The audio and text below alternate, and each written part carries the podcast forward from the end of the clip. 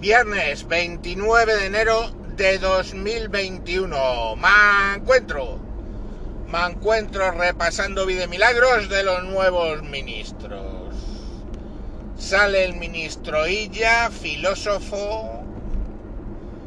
Se va de rositas del Ministerio de Sanidad sin pagar por todos sus errores y por todas las estupideces que ha cometido. Eh, bueno, o sea, la lista es larga. La lista de ochenta y tantas mil personas muertas. La lista de mascarillas compradas que no valían. La lista de jeringuillas que no hay y se pierden dosis. La lista de se vacunan los que no deben. La lista de... Bueno, la lista es infinita y más allá. Se va de rositas. ¿Qué hace Pedrito Sánchez primero el felón?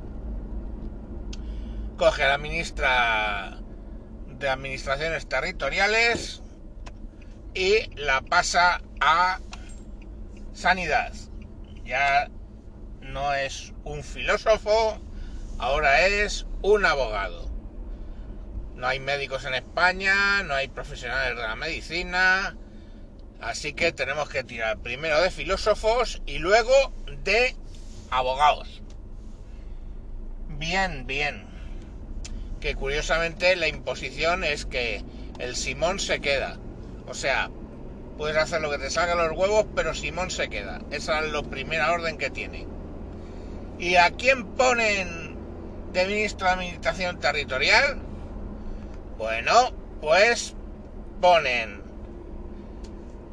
al señor IZ el gordito bailarín. Yo estoy gordito, no me meto con los gorditos. A veces bailo, no me meto con los bailarines.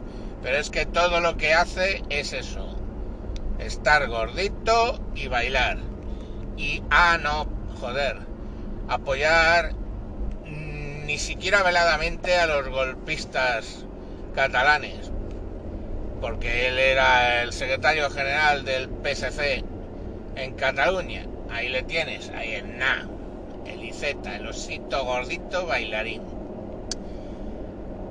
Y el tonto del puto Napo este, pues bueno, pues eh, anduvo ahí con tibiezas con esta gente este es de los que dicen que España es una nación de naciones, me lo expliquen. Y ese mamarracho con esas ideas es el que va a administrar territorialmente desde el ministerio toda España. Ya os estoy diciendo yo que terminará Albacete pidiendo la independencia y Soria un estatuto fiscal especial. La madre que le parió. Y nada, pues eso es el gobierno, ¿no? Un golpista y una abogada que va a dirigir la sanidad. Así nos va. Mientras, a hostias con las. Europa, a hostias con las farmacéuticas, que han subastado lo que les quedaba de dosis. Ahora ya no hay dosis en ningún lado. En España, que son más listos que nadie, se pusieron a poner vacunas, dosis, sin guardar la dosis de refresco para la gente que vacunaban, con lo cual ahora, pues ya están empezando a retrasar las vacunaciones, la segunda dosis, a los sanitarios. Con lo cual, eh, el fallo es doble, porque por un lado han puesto la vacuna y esa es un gasto porque al no poner la segunda, pues seguramente ya la misma Pfizer dice que eso no sirve para nada. Ahí les tienes, ¿eh? todos felices, han puesto vacunas, ahora no pueden poner la segunda, todo bien, todo correcto y yo que me alegro. Y nada, ¿para qué voy a despotricar más? Es que no... Eh, hay una aplicación por ahí pululando del gobierno que metes tu edad, metes tu sexo, te pregunta si eres de algún grupo de riesgo y no sé qué, y te hace una estimación de cuándo te vas a eh, vacunar.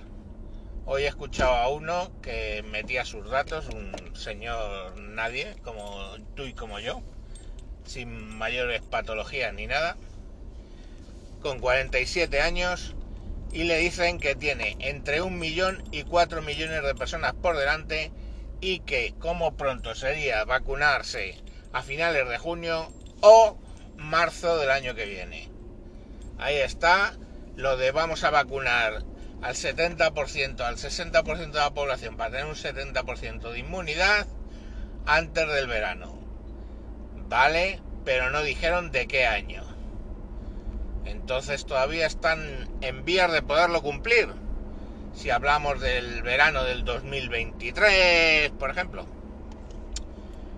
En fin, que todo bien, todo correcto.